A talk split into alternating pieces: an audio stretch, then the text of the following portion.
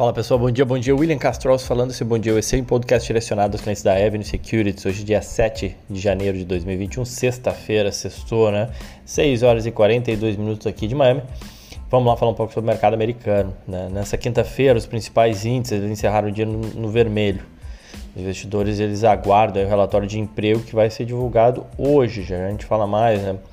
É, mas as estimativas apontam para mais um mês forte no mercado de trabalho, com 444 mil postos criados, mais do que o dobro dos 210 mil reportados no mês anterior.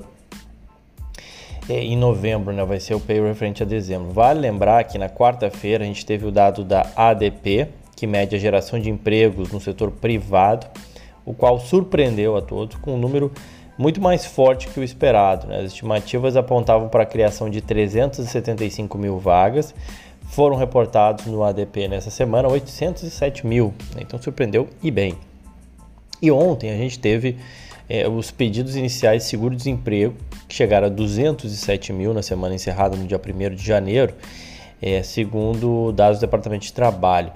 O mercado esperava que esses pedidos totalizassem 195 mil. Então você teve, por um lado, um ADP, a geração de empregos muito forte, por outro lado, os pedidos de seguro-desemprego na quinta-feira é um pouco piores do que o que estava sendo esperado.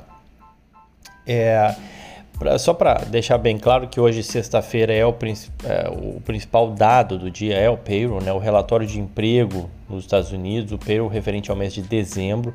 Ele vai ser divulgado às 10h30, horário de Brasília, de Brasília tá? É, e realmente as atenções do mercado vão estar voltadas para ele. Né? Por quê? Porque ele deve ajudar.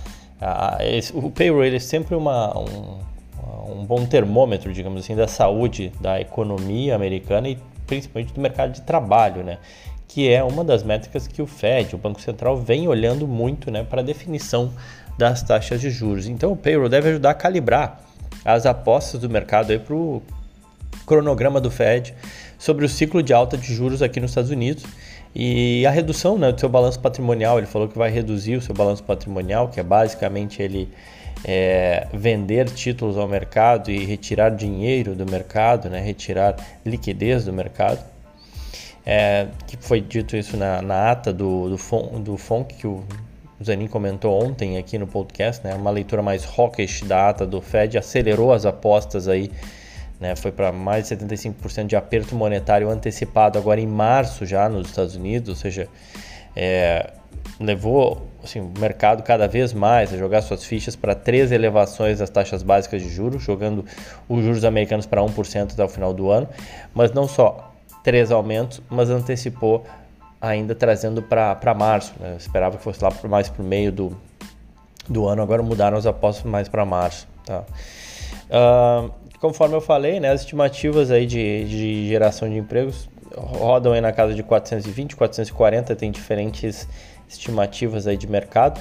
É, parte dos analistas acredita que o eventual impacto do novo surto da Covid, né, da Omicron, é, despertado, né, esse surto aí despertado pela Omicron, ainda, ainda vai é, aparecer não agora, né, mas no payroll de janeiro, tá?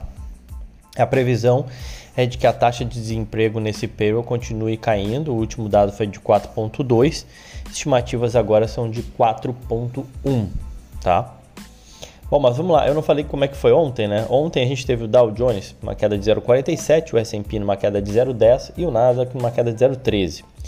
Em termos setoriais, destaque positivo setor financeiro, 1,47 de alta, setor de petróleo 2,23 de alta, ou de energia voltada a petróleo. Na ponta negativa, setor de utilities caindo 1,03 e o de materiais básicos 1,26. Entre os papéis, destaque para Lambo Western Holdings, que subiu 7,44 e para SVB Financial Group subindo 7,5%. Foram as maiores altas aí do S&P 500. Na ponta negativa, Bath Body Works caindo 6,3% e a Humana caindo 19,3%. O dólar, a moeda americana recuou 0,65, ficou cotada a 5,67. Tá? Isso foi ontem. Para hoje, conforme eu falei, já bastante né, destaque, foco total é no payroll. É, a, os futuros americanos apontam para altas aí da casa de 0,2. Na Europa, mercados sem uma tendência muito bem definida. Na Espanha, Alemanha em queda, Itália e França em alta e Inglaterra estável. Agora pela manhã a gente teve um dado de inflação, mais um dado de inflação que surpreende a todos, né? A inflação da, da zona do euro aí subindo para 5% em dezembro, outro recorde. É, vamos ver quanto que isso faz preço nas ações por lá. É, na Ásia, mercados fecharam em sua maioria positivos, com o Asia Down subindo 0,8, mas na China a gente teve queda de 0,2 com notícias de lockdowns afetando as cadeias de suprimento e isso obviamente podendo afetar crescimento por lá, né? algumas cidades chinesas se fechando, enfim, e, e isso obviamente acaba sendo negativo para crescimento. Tá? que mais? Bom, pulando aqui para os nossos destaques, falar dos resultados também, né? É, além da grande expectativa, obviamente, com, com o payroll, que deve dar o tom do mercado hoje, essa é a realidade. A gente, ontem a gente teve resu alguns resultados divulgados de algumas empresas conhecidas. Vou começar aqui falando da Constellation Brands. O código dela é STZ. Né? A fabricante de bebidas Constellation Brands, para quem não sabe, ela é dona da cerveja Corona, tá? que muitos de vocês devem apreciar. É, eles divulgaram ontem pela manhã seu resultado, é, seus resultados trimestrais, com números que foram acima do consenso de mercado, receitas totalizando 2,3 bilhões de dólares, um recuo de receita na comparação anual, né, ano contra ano, de 4,9. Já o lucro por ação de 3 dólares e 42 centavos ficou acima do consenso de 2,79. A empresa também fechou um acordo com a Coca-Cola para produzir seus coquetéis alcoólicos da marca Fresca, que se não me engano é mexicana. As duas empresas buscam uma fatia crescente, tanto a Coca-Cola quanto a Constellation Brands buscam uma fatia crescente de, na categoria de coquetéis em lata, né, à base de destilados.